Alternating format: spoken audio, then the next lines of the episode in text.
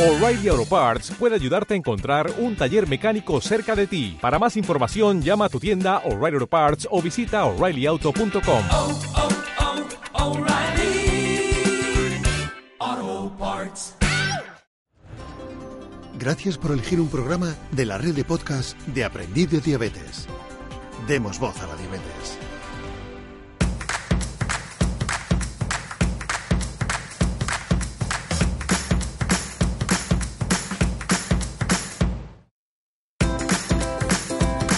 Muy buenos días y bienvenidos a Aprendiz de Diabetes. Un podcast donde hablaremos de nuestras experiencias e inquietudes respecto a la diabetes tipo 1. Yo soy María Llanos, la jefa. Y yo Maribel, y junto a nuestro papá, José Manuel, te vamos a contar un montón de cosas súper interesantes. Hoy es jueves 1 de noviembre de 2018. Y da comienzo el episodio número 2 de, de Diabetes y Halloween.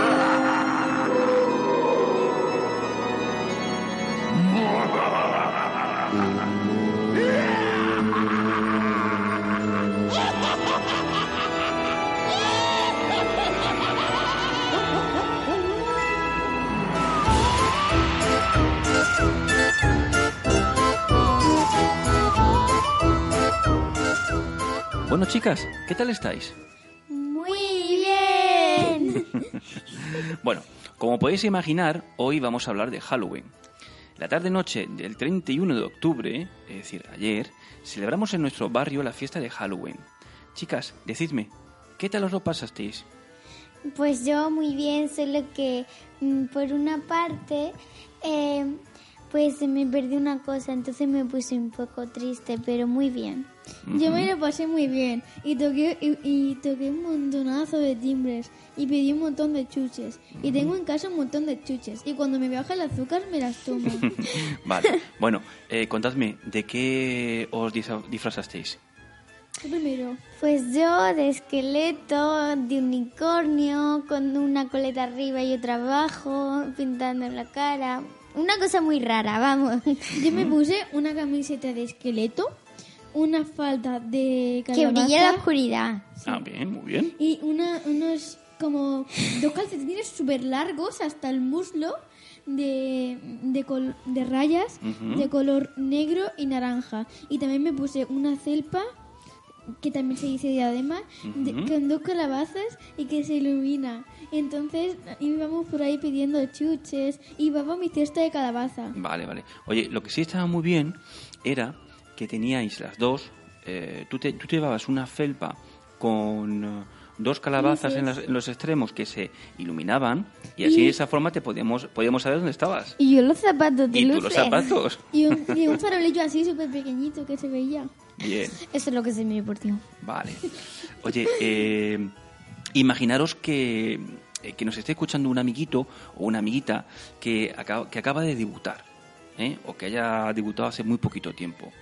Y este eh, hubiera sido su primer, eh, su primer Halloween con diabetes.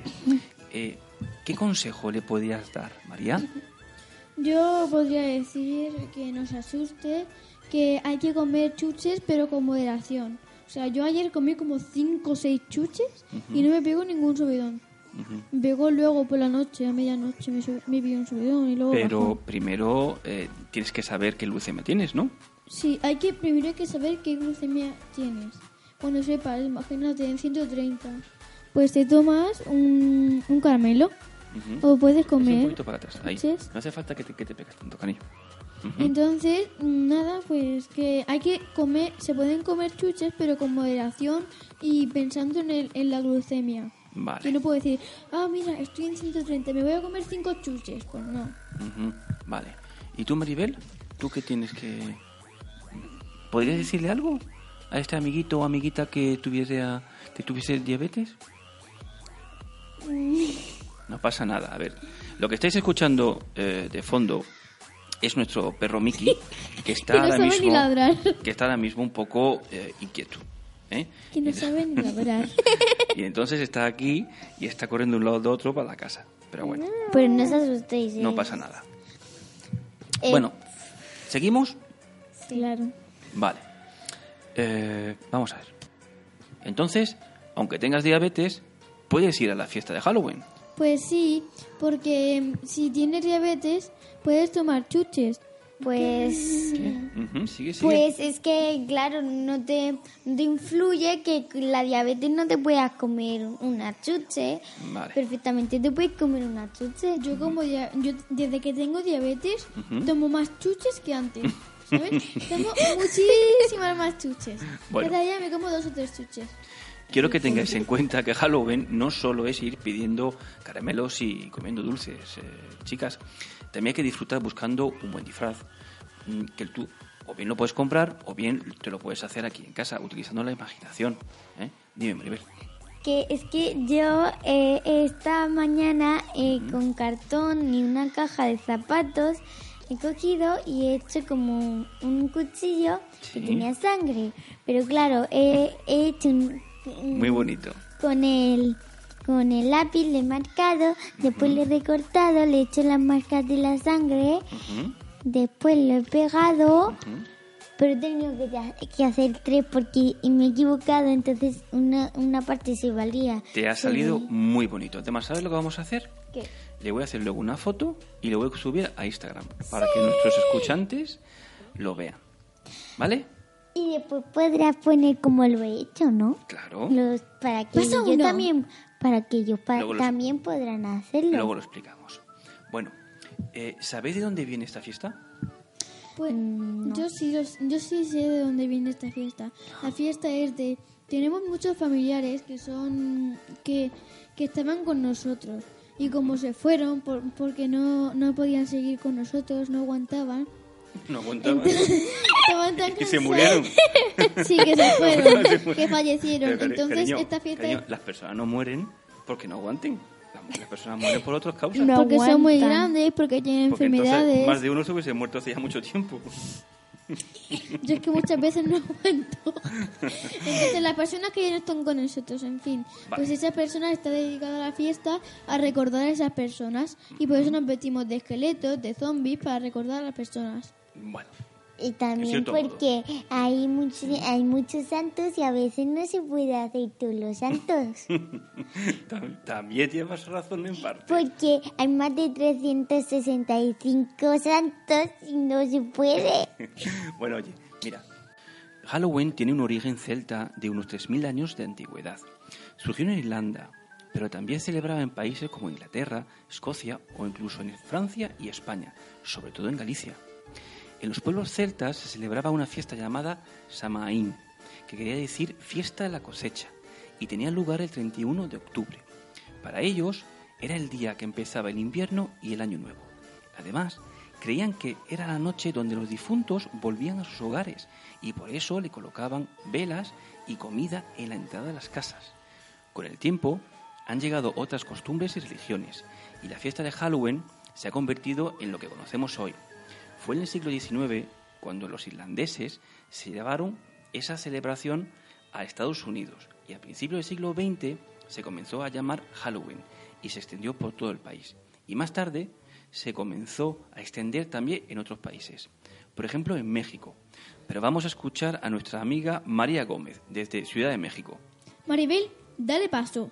Dentro audio. Pues hoy te quiero platicar sobre el Día de Muertos en México. Esta es, si me preguntas a mí, quizá una de las fiestas más coloridas en mi país. Es, si buscamos en los libros, una tradición prehispánica que a pesar de haber sufrido modificaciones con el paso del tiempo, seguimos todavía muy de cerca y honramos año tras año. A mí en lo personal me gusta muchísimo. Hablar sobre la muerte no es pasatiempo de ninguno de nosotros, no es nuestra actividad favorita, ciertamente, pero pensar que hemos vivido plenamente y honrar el recuerdo de algunos de nuestros seres queridos tiene que ser algo siempre fantástico.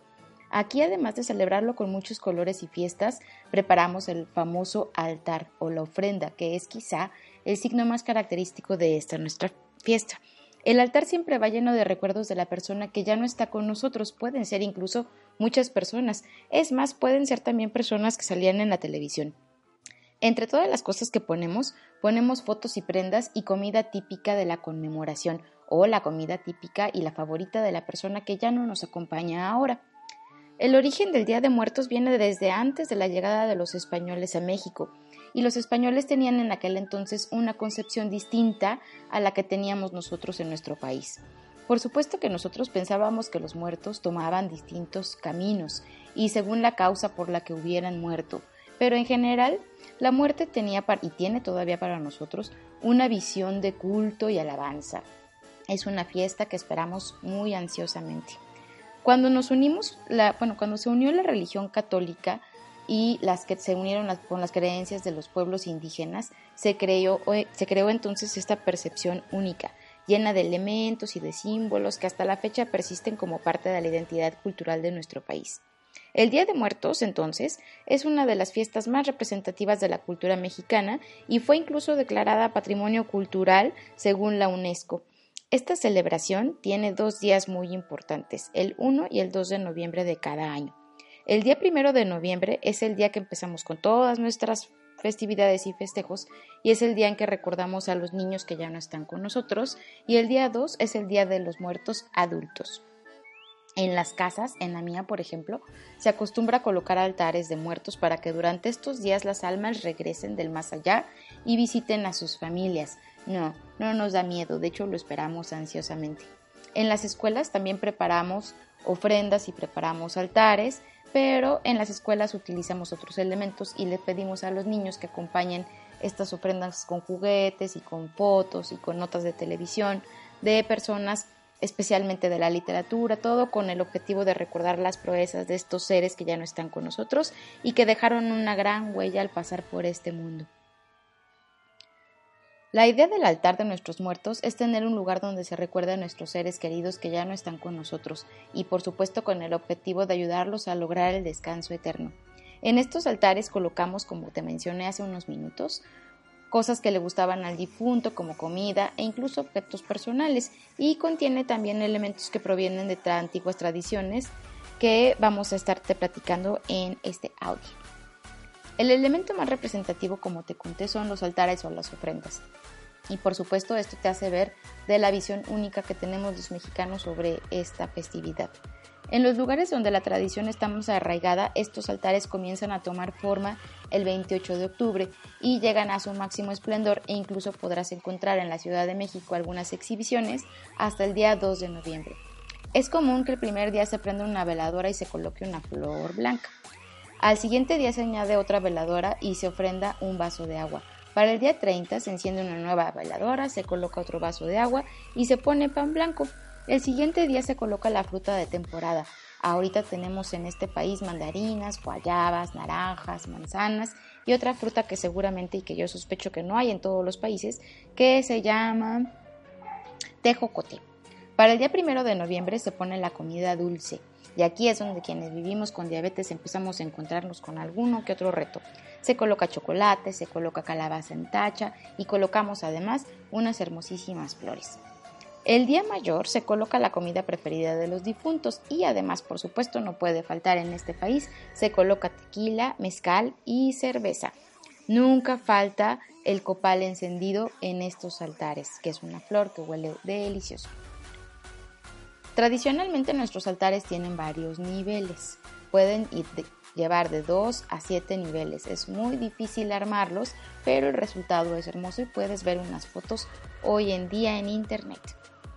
El tradicional es el altar de siete niveles y cada uno de estos niveles representa eh, el nivel por el que tiene que atravesar caminando el alma para poder llegar a su lugar favorito o su lugar de descanso espiritual. Cada uno de estos niveles los cubrimos con manteles, con papel picado, que es un papel lleno de colores donde podemos hacer incluso figuritas, hojas de plátano, palmillas y petates de tule. Cada escalón tiene un significado diferente. El más importante para mí es donde eh, se coloca la imagen del santo de devoción de la familia. Esto es algo muy representativo en nuestro país. Y también el último escalón es importantísimo porque es el contacto con la tierra y donde debe ir colocada una flor formada por flores, semillas o frutas. En nuestras ofrendas nunca puede faltar el agua. Claro que en, estas últimas fechas pues falta un poco el agua en la Ciudad de México, pero sí, nuestros altares también deben llevar agua. Tampoco nos podemos olvidar de la sal porque es un elemento que consideramos de purificación y que sirve para que el alma no se corrompa en su viaje de ida y vuelta. El pan de muerto tiene doble significado. Por un lado representa la cruz de Cristo y por otro las tiras sobre la corteza representan algunos huesos.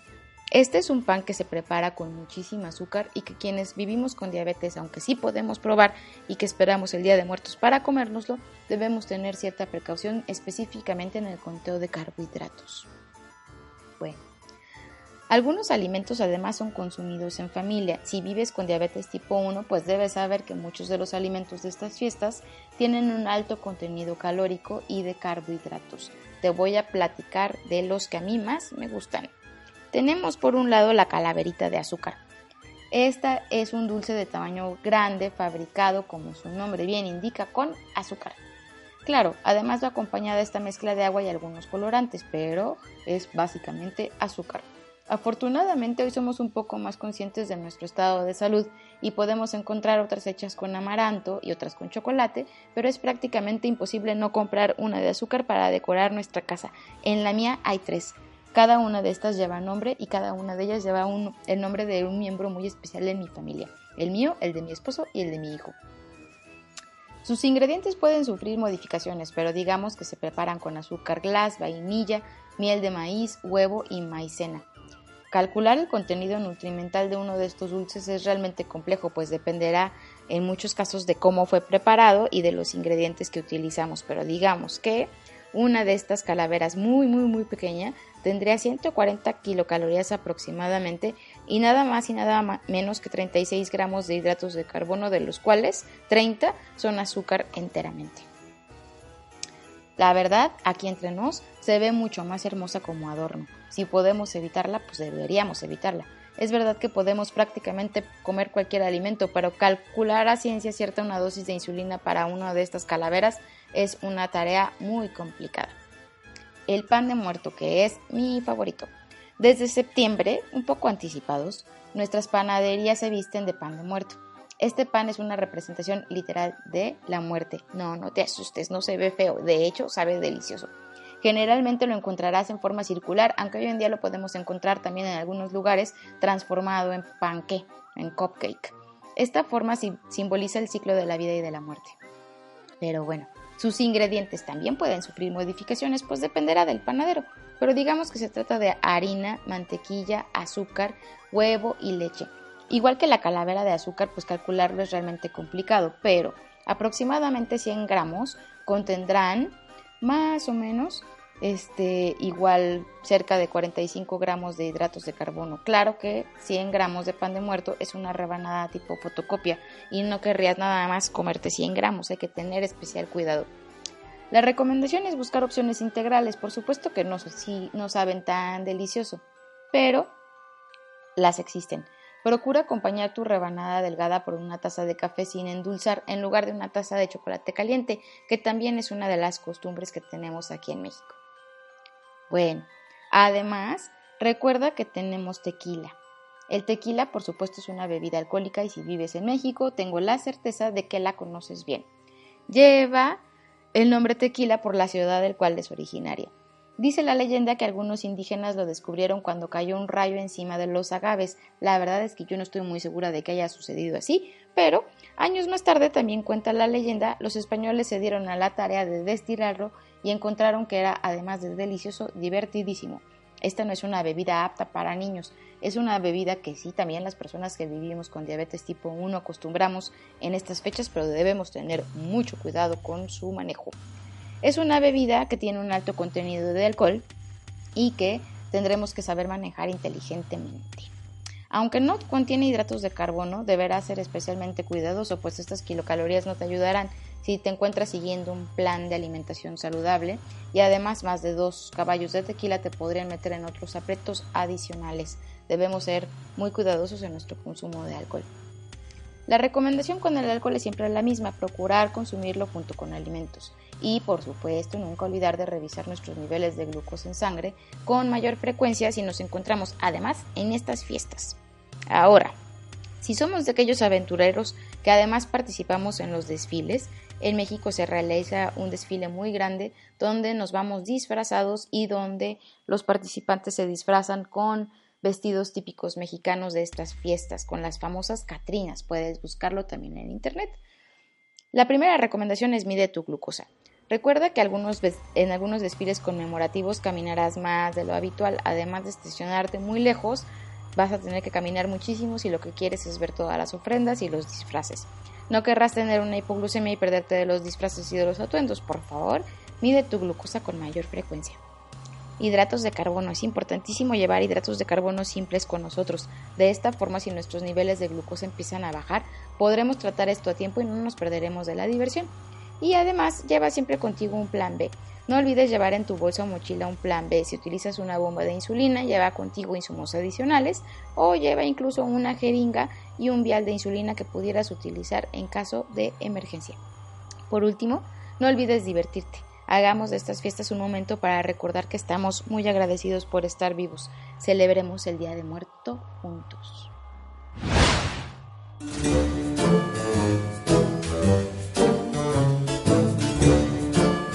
Muchas gracias Mariana por tu explicación. Me quedo con muchas cosas que has comentado, pero sobre todo con que nos divirtamos, llevemos siempre hidratos de carbono y tengamos un plan B. Me parece un excelente consejo. Chicas, ¿y a vosotras qué os ha parecido? Venga. Pues yo es que... mm, Pues muy bien, porque yo mm, tampoco sab- Hay muchas cosas que no sabías, ¿verdad? Ay, Sí, porque yo no, no nunca he ido a México. A mí me parece... Sí, bueno. Y me ha gustado Y te ha gustado eh, mucho. mucho porque yo que también quiero ir a México. Bueno, pues iremos, no te preocupes. ¿Y tú, Mira, María? A mí me ha, parecido muy interesante lo de el, la, el- la calavera de az- muerto, el- ¿no? la- el pan de muertos y la calavera de azúcar. He visto en una serie que un chico le explicaba a una chica eso y que las panaderías se llenaban de gente, colas larguísimas, larguísimas para comprar un par de, ¿Y en para comprar pan de muerto. ¿Y en qué serie has visto tú eso? Se llama Soy Luna. Soy Luna. Y yo es que mm, por Como YouTube está cantando. Es que eh, en- por, por YouTube he visto una que, que una chica que se llama Leslie. Leslie. ¿Y, y cuál es su canal? Venga, sí. eh, su canal es Los Polinesios, Etaca Polinesios y otro que no me acuerdo. Y había unas calaveras de azúcar, como son de México, Leslie las hacía, que no sabías que las hacía ya, pero no salía como las hacía, pero hacía eso y después las salió en el vídeo que las decoraban. Muy. Eran muy bonitas. ¿Eran galletas? No eran como una calaveras así de, de- Como de grandes. así pues, pequeñitas. A ver, la gente no O sabe sea, cómo es medianas, como un vasito de un Como- litro pequeño. Un vasito de un litro. Eso es lo mismo que decir como una casa entera. Por favor, que si no me liáis y me vuelvo yo, loco. yo que sé cómo se dice una cosa así. Ya está, bueno, Bueno, pues un, como, como la esponja del micro. vale. Rellenada. No, ya veréis como esto. Vale, ok. Vamos a lo importante. María Maribel. Yo creo que yo creo que hemos aprendido muchas cosas que desconocíamos sobre Halloween. Media bajita. Eso es. Y me parece también que hemos llegado al final del programa. Jo. Sí. Así que Maribel, Te venga, toca cerrar el programa. venga. Te toca hacer el programa, cariño. Coge tu hoja, cógela. Vale. Venga. Espera que me estoy liando. A ver. Eh, Podéis enviarnos podéis, podéis enviarnos un mail con vuestros comentarios y sugerencias a info arroba aprendizdiabetes.es. muy bien. ¿Y algo más? Sí, papá, quiero dar las gracias a todos por escucharnos y pedirles que nos sigan en Facebook, Instagram y Twitter. Vale. Y no os olvidéis de escuchar nuestros nuestros programas de la red de podcast de aprendiz de diabetes. Hasta la próxima episodio. Yo creo que tienes que dejar de ver YouTube. Y debes seguir como Hasta la viendo, ¿eh? próxima episodio. Porque, porque sí. Hasta la próxima episodio. Venga, Papá, papá, Hasta Ya. el próximo episodio. ya está. Por favor. Venga, da- dale voz a Lo la último. diabetes. venga, por favor. Gracias por escucharnos y recuerda, demos voz a la diabetes. Hasta el mes que viene. Adiós, adiós.